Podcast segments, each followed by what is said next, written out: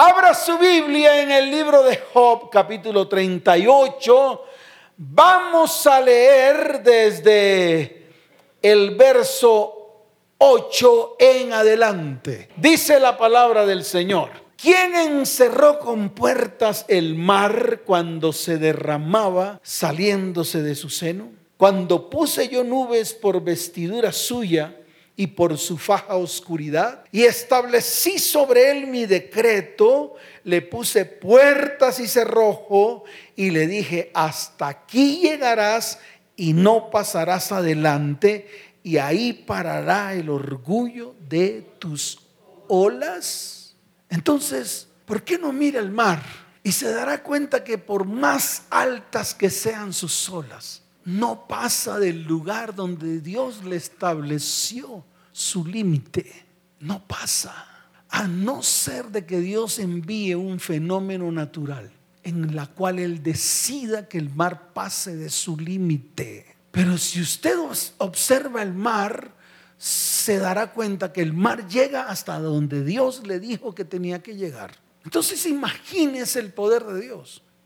Imagínese el poder que Dios estableció sobre todas las cosas que hay en la tierra. Mire las montañas y verán que están ahí desde el momento en que Él las fundó. Mire los árboles, mire toda la naturaleza, mire todo lo que Dios hizo y se dará cuenta que todo está en el lugar donde Dios lo dejó, a no ser de que el hombre la destruya. ¿Por qué? Porque Dios es el que pone límites a todos. A todas las cosas que hay sobre la tierra le pone límites. E incluso le pone límites a las autoridades terrenales. ¿Por qué? Porque Él es el que tiene la autoridad sobre toda autoridad que se nombra en el cielo y en la tierra. ¿Cuántos dicen amén? Sobre toda. Para que usted entienda la magnitud del poder de Dios para que usted no siga pensando en su Diosito lindo. Que eso es lo que dicen muchos, mi Diosito lindo. Usted coge a su Dios y lo limita cuando Dios es el que limita todas las cosas. ¿Cuántos dicen amén? Excepto al hombre. Porque cuando quiso hacerlo, el hombre se rebeldizó. El hombre se levantó en rebelión. Y lo puede mirar en Génesis. Dios establece al hombre en el huerto del Edén y le pone un límite. Le dice, de todo lo que hay aquí puedes comer, de todo. No te preocupes, Adán y Eva, de todo puedes comer. Pero del árbol que está en el centro del Edén, de él no podrás comer, porque si comes de él, morirás. Si comes de él, ¿qué? Morirás. Y ese fue el límite que le puso al hombre. No le puso más. Le dijo que él tenía autoridad sobre todo lo que había creado en la tierra. Porque eso fue lo que hizo Dios le dio autoridad al hombre, así como te ha dado autoridad a ti. Pero ¿qué pasa con el hombre? Al hombre lo crea con algo que se llama libre albedrío, con algo que se llama ¿qué? Libre albedrío, el cual no hace al hombre sujeto, sino que le da al hombre la capacidad de decidir, la capacidad de qué? De tomar decisiones. Algunas decisiones para bien, otras decisiones para mal. Y eso es lo que hoy está colocando Dios en tus manos. Dios te devuelve la autoridad a ti o te da la autoridad a ti para que tú tomes las decisiones. Tú verás qué decisiones tomas. Si tomas decisiones contrarias a lo que Dios te ha dicho, pues obviamente vendrá sobre ti maldición y muerte. Si tomas buenas decisiones basadas en lo que Él te ha dicho que tienes que hacer, entonces vendrán sobre ti vida y bendición. ¿Cuántos dicen amén? Eso es lo que Dios siempre ha dicho, desde Génesis hasta Apocalipsis. El libre albedrío está en tu vida. Tú tomas la decisión. Dios no te forza a que tú hagas lo que Él dice. Dios simplemente te dice, toma la decisión correcta. ¿Toma la qué? La decisión correcta. Él mismo lo dice. Él coloca en medio de ti el bien y el mal, la bendición y la maldición. Y te dice, escoge pues, ¿cómo te dice? Dígalo fuerte, ¿qué te dice? Escoge pues. Pero siempre te dirá lo mismo. Escoge pues la vida para que vivas tú y tu descendencia. Escoge pues la que para que vivas quién? Tú y tu descendencia. Ahora, ¿por qué no ha vivido, por qué no hemos vivido nosotros ni nuestra descendencia? Porque siempre hemos tomado malas decisiones. Y esas decisiones nos ha llevado a la hecatombe. Y esas decisiones nos ha llevado a la destrucción. ¿Cuántos dicen amén? Por eso Dios es soberano. Y por encima de Él no hay nada ni nadie. Y eso te tiene que quedar claro. Nada ni nadie hay por encima de Él. No hay ninguna autoridad por encima de Él. Él es el que tiene toda autoridad. Es el que tiene que en el cielo y en la tierra. Y eso nosotros lo tenemos que entender. Y tú lo vas a tener que entender hoy. Tienes que pasar de tu religiosidad y de tu religión barata a vivencias reales con un Dios poderoso, con un Dios que, que tiene toda la autoridad. Entonces yo te invito a eso. Es difícil, claro que es difícil. No es fácil, claro que no es fácil. La carne puede más, claro que la carne puede más. Pero yo insto a la iglesia a que siga creciendo en el espíritu para conocer los propósitos y el destino que Dios tiene para nuestras vidas, para nuestra casa, para nuestro hogar y para nuestra familia. ¿Cuántos dicen amén? ¿Cuántos dicen amén? Dele fuerte ese aplauso al Señor.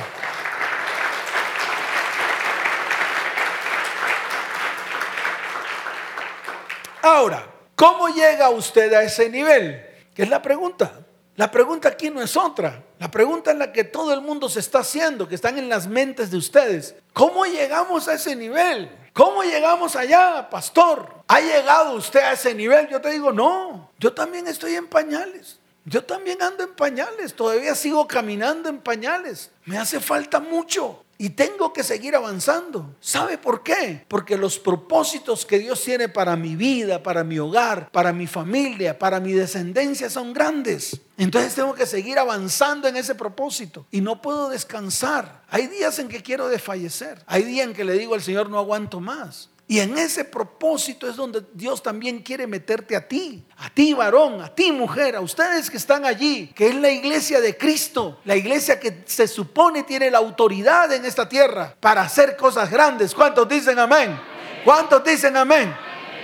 Entonces, así como les decía, ¿cómo hacemos para llegar a ese nivel? Entonces yo le respondo, adoptando un estilo de vida conforme a lo que está escrito en la palabra.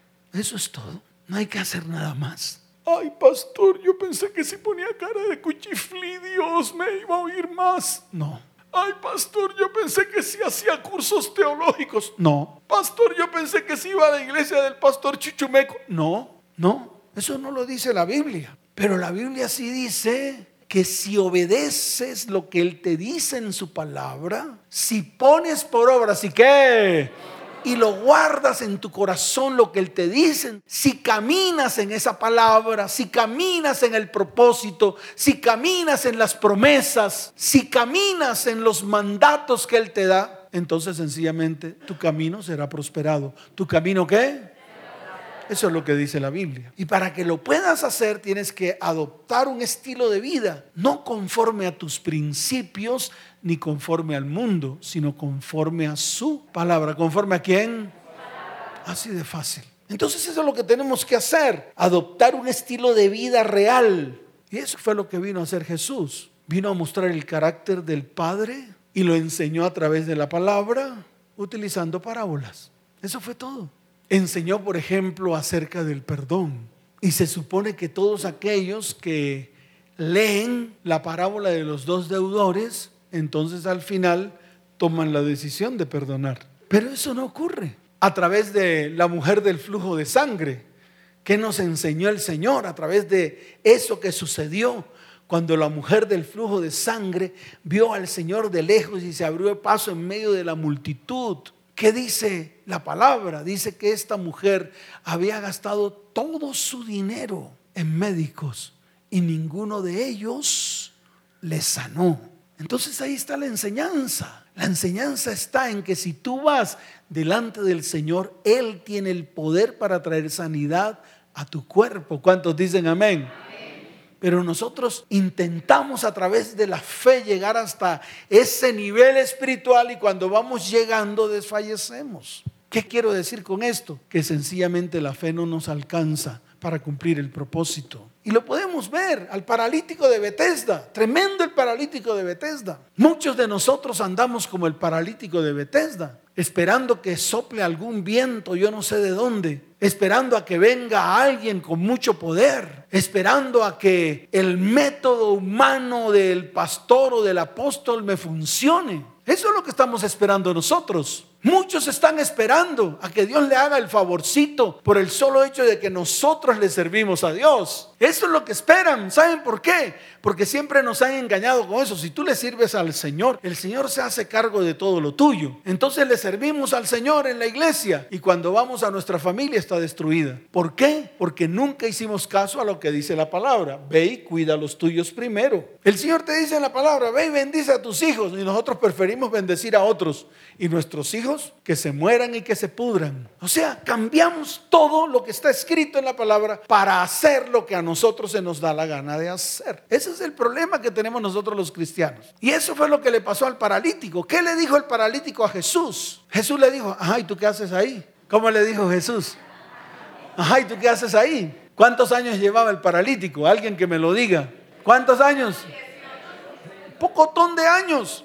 Yo me imagino Jesús viendo al paralítico ahí al borde de la fuente, de ese pozo que estaba en medio de cinco pórticos. ¿Cuántos pórticos habían?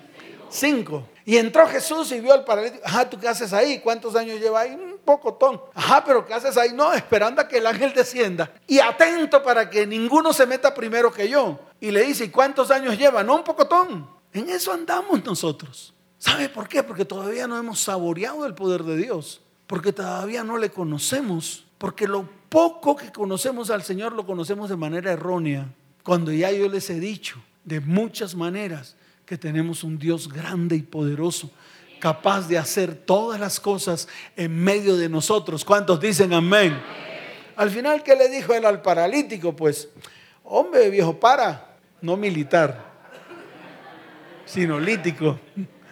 No viejo, para, ¿sabes qué? Toma tu lecho, levántate y anda. Y dice la palabra que él tomó sus motetes, se levantó y se fue. Pero Jesús no se quedó ahí. Lo siguió. ¿Jesús qué? Lo siguió y vio que el paralítico entró al templo. Esa es la parte que el cristiano no soporta. Porque solo se quedan en la sanidad, pero no van al trasfondo. ¿Y cuál era el trasfondo del paralítico? Cuando Jesús se le acerca al oído y le dice, sigue orando, pero no peques más para que no te venga algo peor. Y eso es lo que nosotros no entendemos. Y eso es lo que a nosotros no nos gusta. Y no nos gusta ¿por qué? Porque Dios de una manera u otra te pone límites. Y a ti te gusta traspasar los límites que Dios te ha puesto. Y eso tenemos que aprenderlo. No es que la Biblia o la palabra de Dios te force a algo. Tú puedes hacer lo que se te da la gana. Es más, ya lo has hecho.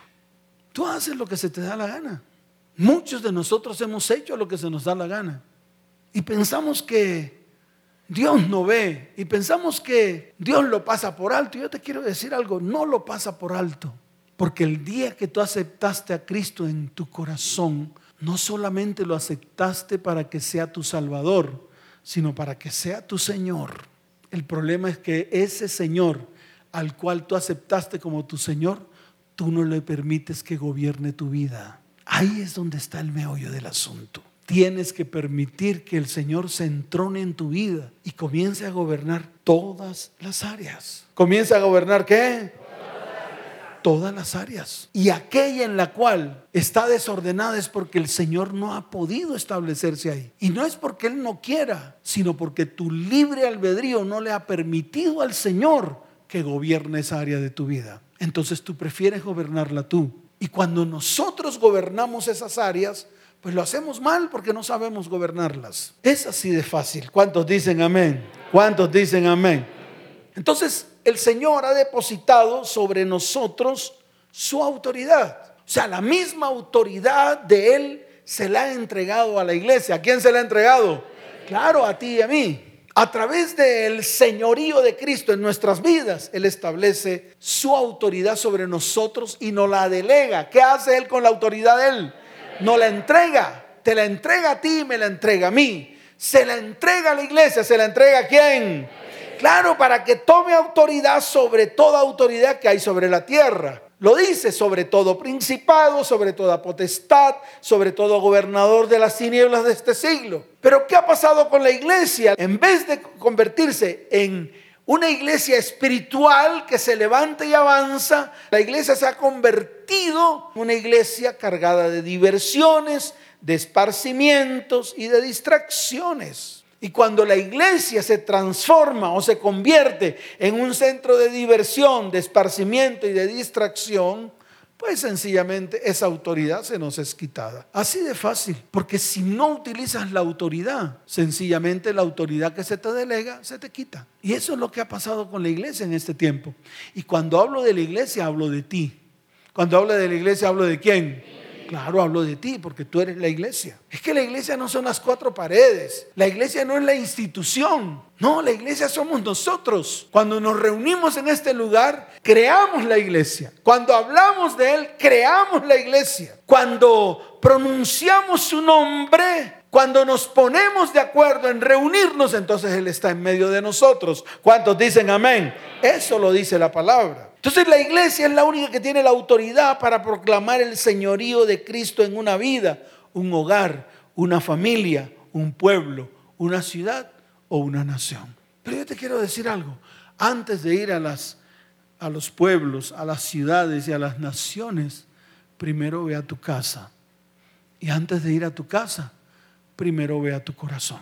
Antes de hacer todas esas cosas que te mandan a hacer, Ve y proclama a las naciones, ve a las casas, ve y haz, ve y haz. Lo primero que tienes que hacer es, ve y primero hazlo en ti. Luego que lo hagas en ti, hazlo en tu casa con los tuyos. Y ahí sí podrás tener la autoridad para hacerlo fuera. Porque si no lo haces primeramente en ti y no lo haces en los tuyos, no tendrás autoridad para hacerlo fuera. Y esto le tiene que quedar claro a la iglesia de hoy. Ahora, ¿qué se necesita para que tú obtengas esa autoridad de Dios? La que un día Dios, el Padre, le delegó al Señor y el Señor nos lo entregó a nosotros. Mire, lo primero que Él exige, o una de las mayores exigencias que Dios impone al hombre, es que sea obediente a su autoridad. ¿Que sea obediente a qué? Ya. Y aquí es donde viene el meollo del asunto. Ser obediente a su autoridad. Pero yo le quiero decir algo. El problema de nosotros es que cuando tú abres puertas al pecado, a la maldad, a la iniquidad y a la maldición, tú le estás cediendo la autoridad a un tercero. Y es ahí donde tenemos que detenernos. Y es ahí donde tenemos que escarbar. Y es ahí donde tenemos que escudriñar. La autoridad que Dios te da a ti Tú la pierdes cuando tú le cedes tu autoridad a un tercero. ¿Y cómo le cedes la autoridad a un tercero?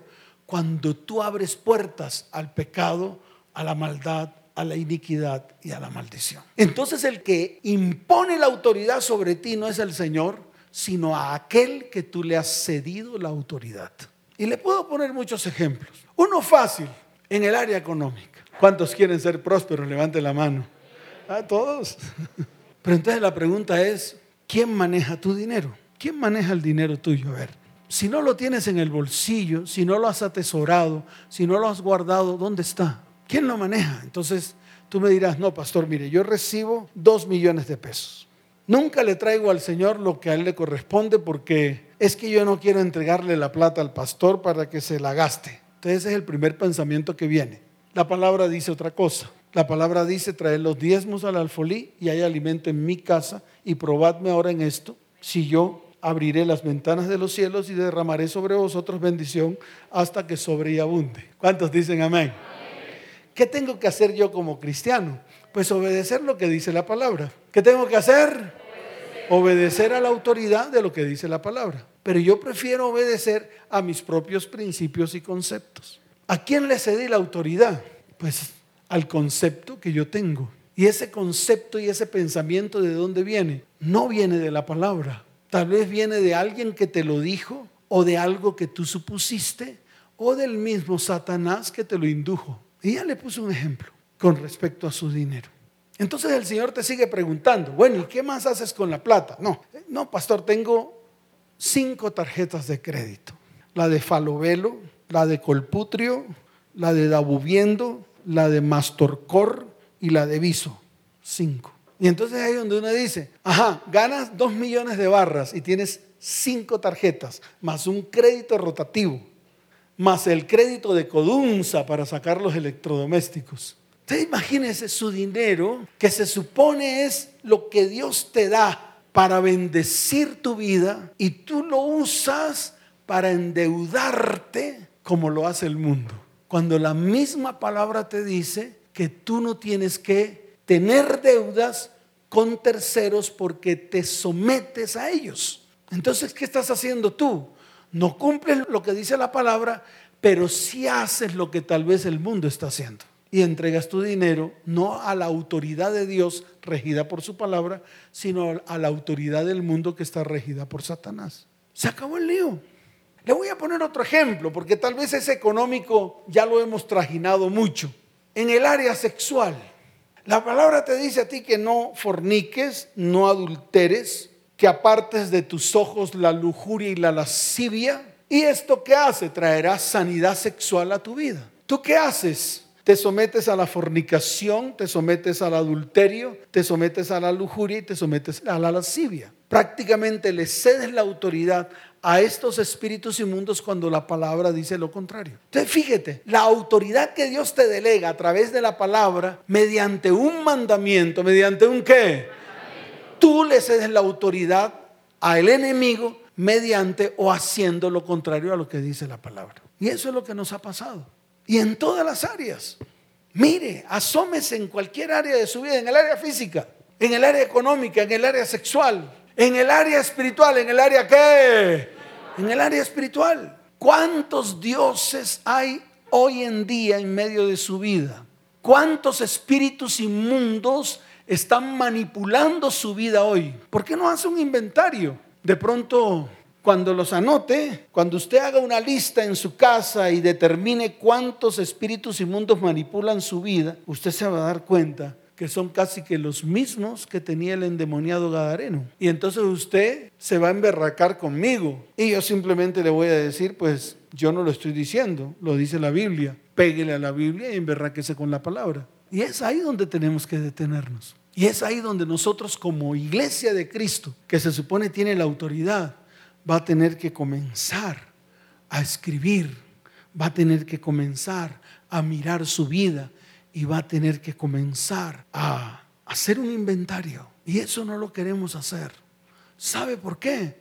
Porque seguimos siendo religiosos, porque no queremos crecer en el espíritu, porque todo lo espiritual nos patea, porque todo lo espiritual nos da pereza, porque no queremos avanzar y crecer en la estatura de Cristo, porque queremos seguir como siempre hemos estado. Cuando Dios nos quiere levantar, Dios nos quiere qué? Levantar. como pueblo. Nos quiere apartar para Él y quiere hacer maravillas y cosas grandes en medio de nuestra vida, casa, hogar y familia. ¿Cuántos dicen amén? ¿Cuántos dicen amén? Dele fuerte ese aplauso al Señor.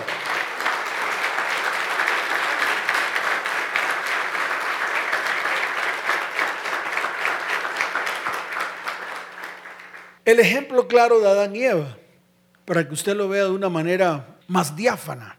Dios a Adán y Eva le da todo un territorio, tal vez el mismo que Dios le entregó a usted cuando usted decidió tener familia. Le da una esposa, le da un territorio al cual usted tiene que gobernar. Si usted va a gobernar un territorio, tiene que establecer principios y valores. Si los principios y valores están por fuera de la palabra, son sus principios. Tarde o temprano, su casa estará edificada sobre la arena. Pero si usted coge los principios que están en la palabra, entonces los principios y fundamentos que coloca en su casa van a estar fundamentados sobre la roca. Se acabó el lío. Eso mismo hizo con Adán y Eva. Le dijo, yo les doy autoridad para que gobiernen toda la tierra y todo lo que les he dado. Así de sencillo. ¿Qué pasó con Adán y Eva?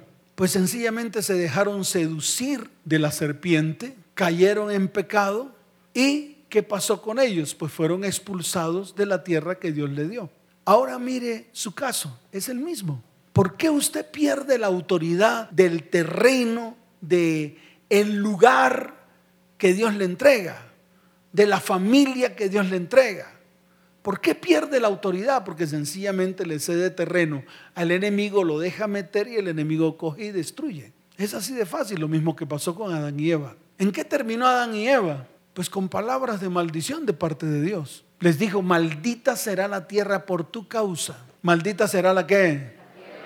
No los maldijo a ellos, porque es que una maldición de Dios para un hombre, un hombre no la puede soportar. Le dijo, maldita será la tierra por tu causa. A ti también te dice lo mismo. Maldita se vuelve tu tierra por causa de tu pecado. Y no son analogías, son verdades espirituales que tú tienes que comenzar a aplicar para que se abran los ojos, para que se te abran los oídos y para que comiences a crecer. ¿Y eso a qué te lleva? A hacer una introspección en tu vida para comenzar a corregir el rumbo que de una u otra manera se torció por causa de tu pecado. Así de fácil. Mire, yo le quiero decir algo. Y Dios está ordenando los pasos de muchos varones que han venido a esta iglesia. Muchos han tomado decisiones claras. Muchos están cansados de estar viviendo lo mismo. Muchos están hasta aquí de estar en medio de la potala, dando vueltas y dando vueltas y cayendo y resbalando en lo mismo. Y eso es lo que más me asombra a mí, que un hombre tome decisiones firmes y que se coloque los pantalones firmes para comenzar a avanzar en los propósitos que Dios tiene para sus vidas. Y a eso estoy invitando tanto a hombres como a mujeres para que comencemos a trabajar, no por la iglesia, usted no tiene que trabajar por la iglesia, usted tiene que trabajar por usted como iglesia, usted tiene que trabajar por quién. Claro, para que Dios le devuelva la autoridad que un día perdió. Es así de fácil y ese es el llamado para hombres y mujeres en este siglo. Usted no está siendo llamado para que haga maravillas por fuera. Usted está siendo llamado para que Dios haga maravillas en su vida. ¿Cuántos dicen amén? Y de esa manera usted pueda dar testimonio a los suyos y a sus descendientes para que ellos crean en el Señor. Porque el problema que estamos viviendo hoy es que no somos testimonios a los nuestros y los nuestros no van a creer al final en el Señor. Ese es el problema que estamos viviendo hoy en la iglesia. Así que la luz tiene que comenzar por nosotros. La luz tiene que comenzar por quién? Claro, por usted. Y la luz comienza en usted cuando usted comienza a obedecer. Y esa obediencia lo lleva a usted a retomar la autoridad que un día le entregó. ¿Cuántos dicen amén? Dios maldice la tierra de Adán y Eva. Y a cada uno de los que intervinieron en el problema les da una sentencia. A la serpiente le dice, pues fácil, te vas a arrastrar sobre la tierra y comerás del polvo de la tierra. Qué tremendo eso. Porque la serpiente antes era una bestia que andaba sobre sus dos patas. A la mujer le dijo de una manera muy clara que todas sus preñeces serán con dolor. Al hombre le dijo que tenía que trabajar y sudar para poder sostenerse sobre la tierra. Pero a la tierra de ellos la maldijo. Y eso es lo que ha ocurrido en nosotros.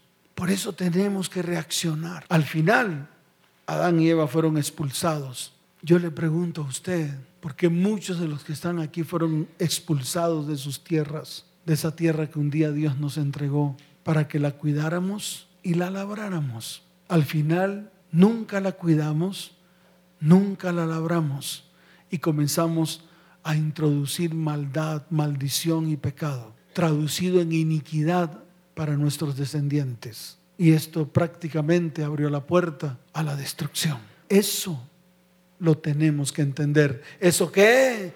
Dígalo fuerte, ¿eso qué? Diga, eso lo tengo que entender. ¿Cómo va a decir? Se acabó el lío. Entonces paremos, detengámonos por un momento. Haga una introspección en su vida y comience a tomar decisiones. ¿Cuántos dicen amén? Dele fuerte ese aplauso al Señor.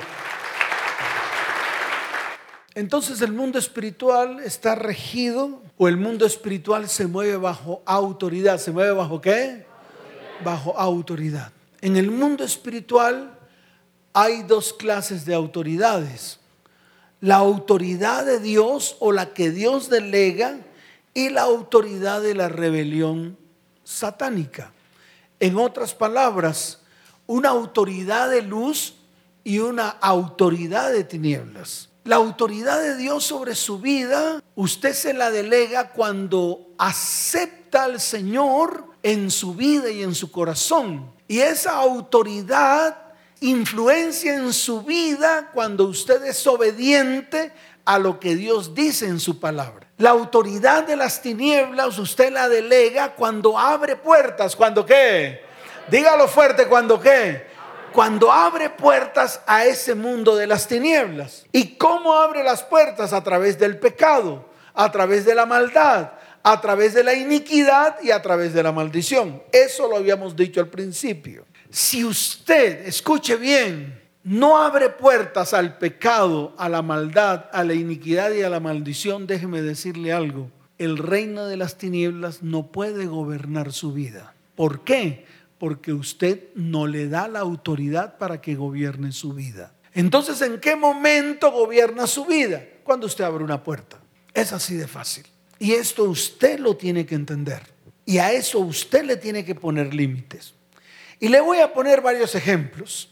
El ejemplo claro es que el mundo espiritual actúa tanto en la autoridad natural como en la delegada. Una autoridad natural, la que usted como esposo tiene sobre su esposa. Una autoridad natural, la autoridad que su esposa tiene, tiene sobre usted como esposo.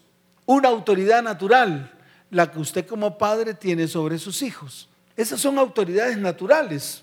Una autoridad natural, la que usted le entrega a una mujer que no es su esposa cuando usted está en adulterio. Es una autoridad natural. La autoridad de usted como esposo sobre su esposa es una autoridad de bendición, pero la autoridad que usted le cede a una mujer extraña es una autoridad de las tinieblas, porque es contraria a la que dice la palabra. Entonces, cuando usted le abre la puerta al adulterio, sencillamente usted le está cediendo la puerta al adulterio. Y ese adulterio que va en contra de lo que dice la palabra, comienza a traer maldición a su vida. Y eso usted lo tiene que entender. Es por eso que usted tiene que tomar decisiones firmes hoy. Y es ahí donde usted tiene que ponerle límites. Usted tiene que ponerle qué? Límites. a todo lo que haga. No es que Dios lo limite, no lo limita porque Dios le dio a usted libre albedrío. Usted puede hacer con su vida lo que se le da la gana. Usted puede escuchar esta prédica o no escucharla, o simplemente escucharla y pasarla por alto. Pero el día en que usted tome la decisión correcta y escuche esta prédica y esta palabra la ponga por obra, déjeme decirle algo, su vida será limpiada y será sanada. ¿Cuántos dicen amén? ¿Por qué? Porque usted está comenzando a hacer lo que la palabra le dice que tiene que hacer. Esto lo dijo el Señor en el libro de Deuteronomio capítulo 28. El problema es que nosotros queremos todas las bendiciones de Deuteronomio 28, desde el verso 3 hasta el verso 13, pero no queremos hacer por obra o escuchar o cumplir lo que dice Deuteronomio 28, los versos 1 y 2. Esto mismo lo dijo Jesús y lo dijo de una manera diáfana. Si tú quieres ser mi discípulo, dijo el Señor, pues tienes que cumplir con lo que yo digo en mi palabra. Se acabó el lío. Si tú quieres ser cristiano, entonces tienes que cumplir con lo que el Señor dijo en su palabra. Así de sencillo. Pero nosotros esto no lo entendemos, ni lo queremos entender. Por eso muchas veces hacemos lo que se nos da la gana. En otras palabras, no queremos cumplir lo que dice la palabra. Leamos Deuteronomio 28 para que usted lo vea. Pastor, ese es Antiguo Testamento, no importa. Léalo también en el libro de Juan. Es lo mismo. Lo mismo que el Señor dijo en Deuteronomio 28, lo dijo en Juan capítulo 8. Lo mismo. Mire lo que dice Deuteronomio 28 para que usted lo lea. ¿Usted qué quiere que Dios haga en su vida? Entonces yo se lo voy a mostrar y usted me dirá amén. ¿Cuántos dicen amén?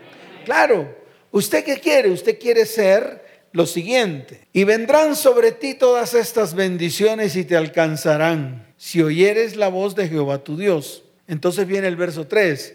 Bendito serás en la ciudad y bendito en el campo. ¿Cuántos quieren ser bendecidos? Claro. Bendito el fruto de tu vientre. ¿Cuántos quieren tener hijos bendecidos? Bendito el fruto de tu tierra. ¿Cuántos quieren que todo lo que ustedes hagan con sus manos a través de su trabajo sea bendecido? Levante la mano. Ahí está. Bendito el fruto de todos tus bienes. ¿Cuántos quieren tener bienes? Ahí está. Bendita su canasta, su arteza de amasar. Bendita su nevera y su alacena. ¿Cuántos quieren tener neveras y alacenas bendecidas?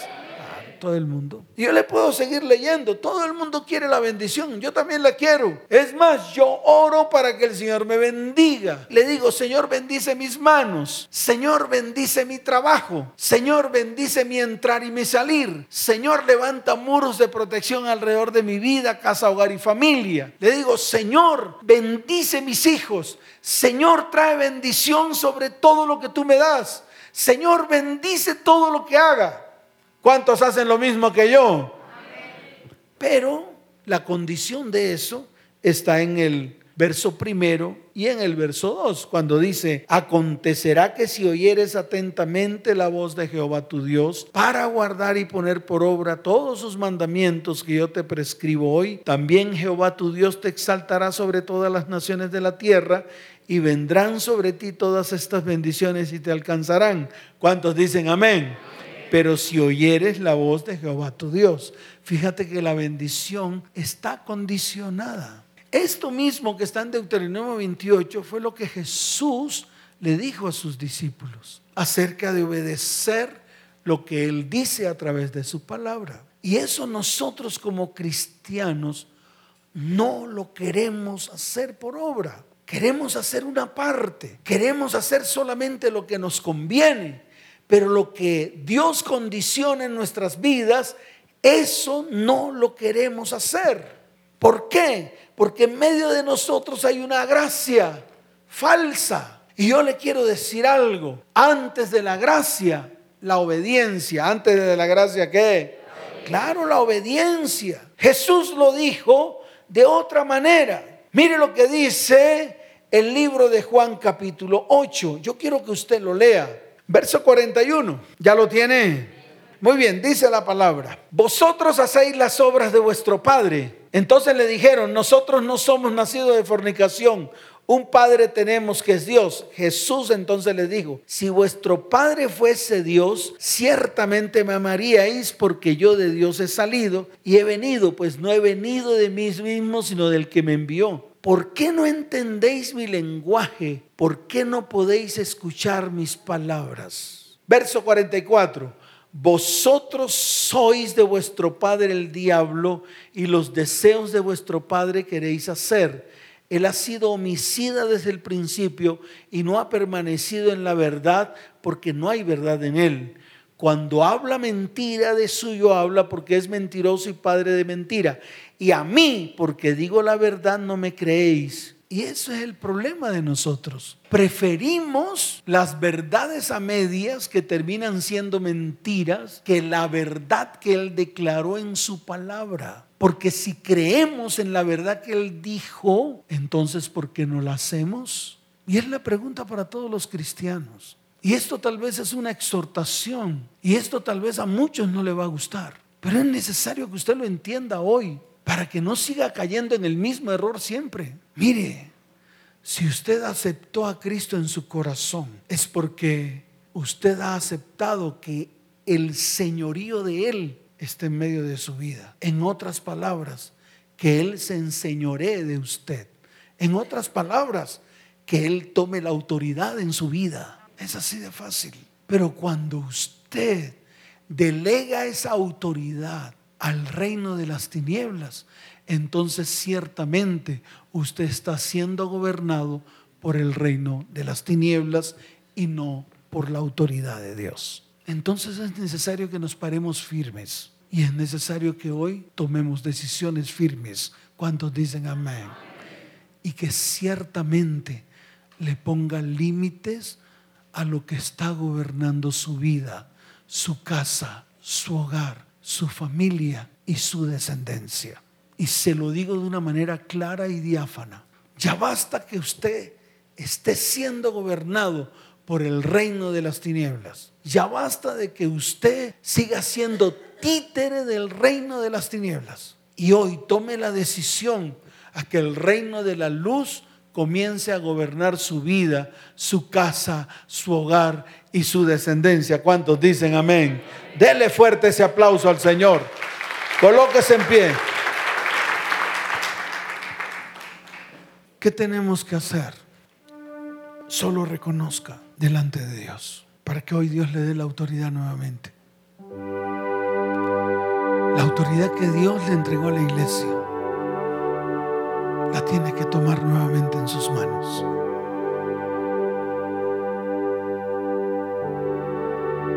Retome esa autoridad en sus manos.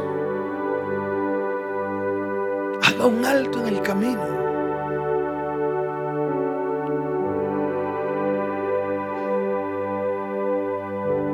Ya basta de que su vida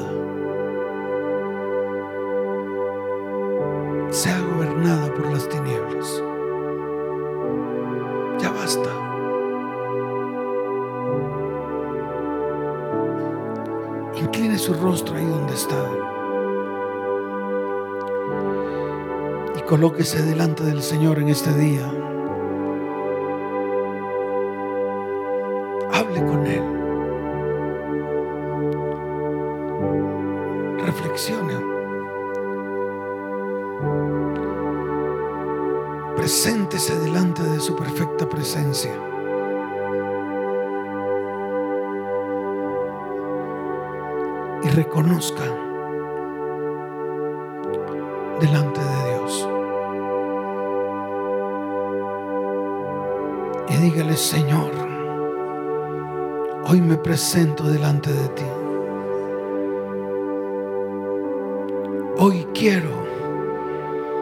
Que me delegues esa autoridad que un día perdí por causa del pecado que introduje en mi vida, que introduje en mi hogar y que introduje en mi familia. Señor, hoy quiero hacer un alto en el camino. Hoy, Señor, quiero poner límites todo lo que gobierna mi vida en el reino espiritual. Hoy quiero trazar una línea en la cual quiero tomar la autoridad para decirle al reino de las tinieblas, ya basta de estar gobernando mi vida, porque hoy quiero entregar mi vida y mi corazón al Señor para que Él se entrone en medio de mi corazón y comience a gobernar todas las áreas de mi vida. Hoy me arrepiento. Hoy me arrepiento. Y doy un giro de 180 grados.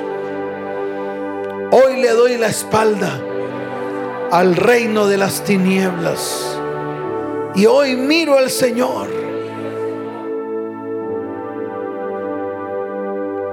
Para que tome toda autoridad sobre mí, sobre mi vida, sobre mi hogar y sobre mi descendencia.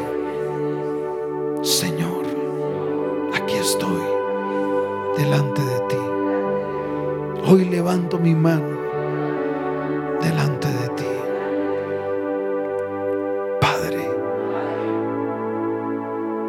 toma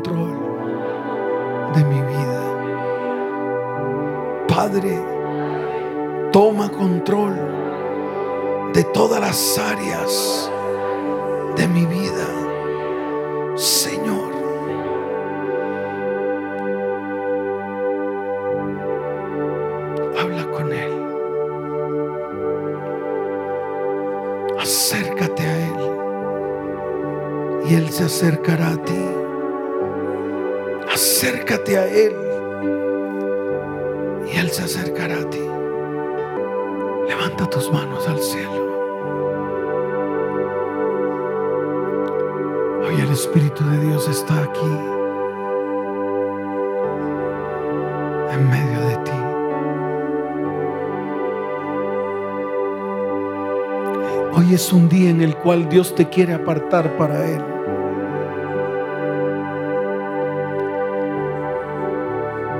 Hoy es un día en el cual dejamos toda religión a un lado y toda religiosidad a un lado. Varones que están en este lugar, varones que han tomado decisiones firmes delante del Señor, varones que se quieren parar firmes, varones que han decidido ser apartados para Él varones que han dejado religiosidad a un lado y religión a un lado. Varones que hoy quieren acercarse al Señor con todo su corazón. Mujeres que hoy toman la decisión de pararse firmes para que Dios comience a obrar en sus vidas, en sus hogares, en sus familias y en sus descendientes hombres y mujeres que hoy se quieren parar firmes para que Dios comience un tiempo de restauración, restitución y sanidad. Son los que el Señor está llamando en este día. Son los que el Señor está llamando en este día para devolverles la autoridad que un día perdieron. hombres y mujeres que deciden renunciar al pecado, a la maldad, a la iniquidad, que anhelan ser testimonios vivos de Jesucristo en esta tierra.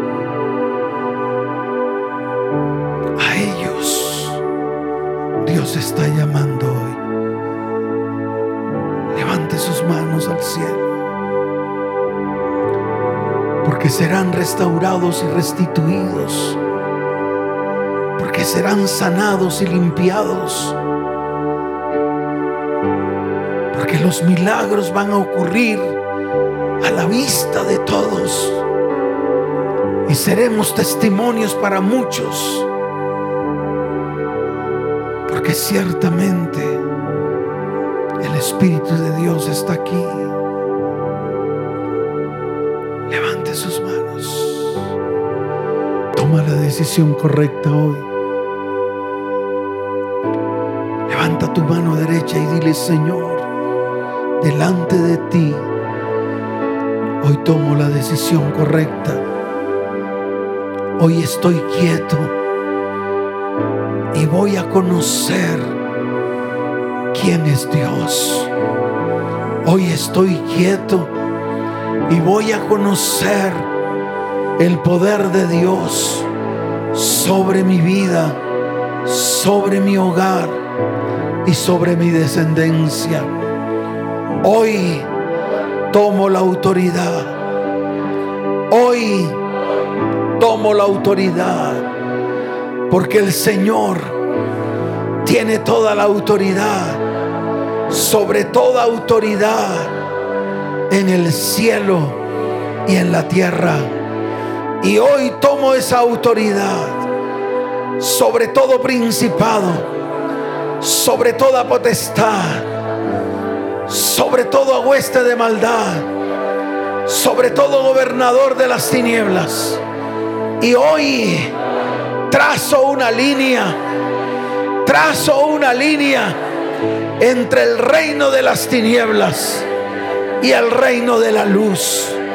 Y ahora mismo, en el nombre de Yeshua, en el nombre de Yeshua, ato, encadeno todo poder de las tinieblas que quiere tergiversar, cambiar, alterar el propósito que Dios ha colocado sobre mi vida, sobre mi hogar, sobre mi familia y sobre el ministerio. Y ahora mismo trazo una línea y le digo, nunca podrás pasar hacia este lado. Establezco un límite entre tú y yo porque no pasarás hacia este lado, porque el Señor hoy te lo prohíbe. El Señor hoy establece el límite. El Señor hoy establece el límite y no pasarás, no pasarás, porque el Señor hoy ha establecido un límite y Él ha prometido bendecirme, bendecir mi vida, bendecir mi casa, bendecir mi hogar y bendecir mi familia en todas las áreas. Porque nunca más daré la autoridad al que no puede tener la autoridad. Hoy mi autoridad es la que Dios me ha delegado. Y esa autoridad es el señorío del Señor en medio de mi vida, en medio de mi casa, en medio de mi hogar y en medio de mi descendencia. En el nombre de Yeshua, el Mesías. Amén y amén. Dele fuerte ese aplauso al Señor.